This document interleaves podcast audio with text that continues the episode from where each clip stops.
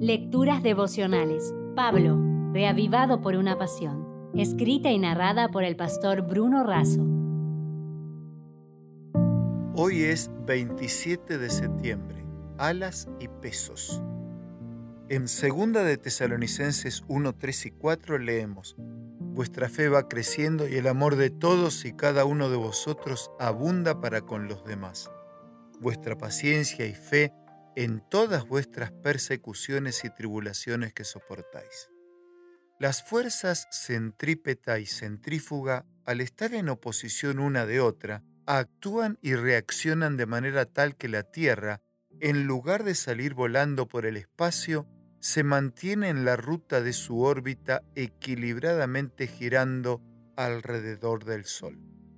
De igual manera, la fuerza impulsora que nos viene de Dios y la fuerza propulsora que es resultado de las presiones recibidas al enfrentar adversidades, equilibran nuestro caminar cristiano. Tenemos que agradecer a Dios por ambas, tanto por las alas para volar como por los pesos que nos frenan.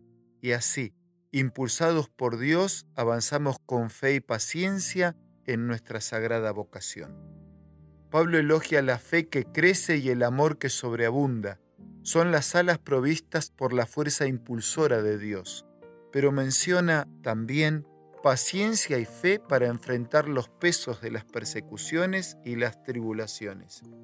Paciencia y fe combinadas, pues sin la ayuda divina es imposible tener una paciencia que nos lleve al crecimiento. No necesitamos una paciencia estoica, sino activa y productiva, que nos conduzca a soportar, es decir, a mantenernos erguidos, de pie, firmes y caminando. Las grandes historias fueron escritas con la sangre de sus autores. José no habría alcanzado la cima de la gloria sin pasar por el pozo de la adversidad.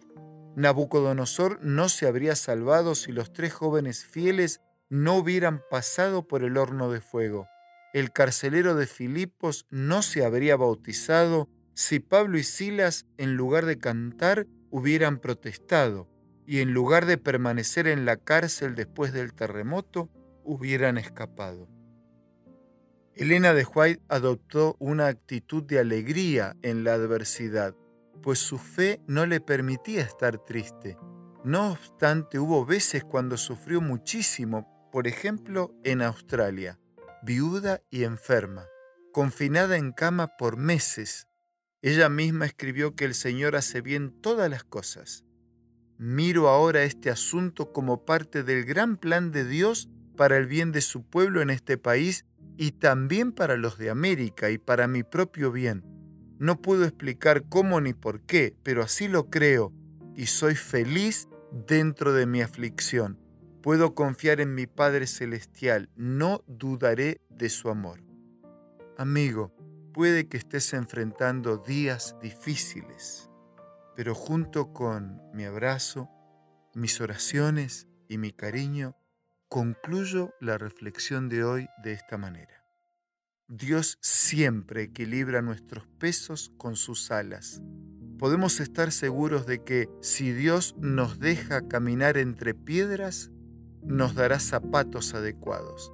El mismo Señor que permite los pesos propulsores nos otorga las alas impulsoras. Si desea obtener más materiales como este, ingrese a editorialaces.com.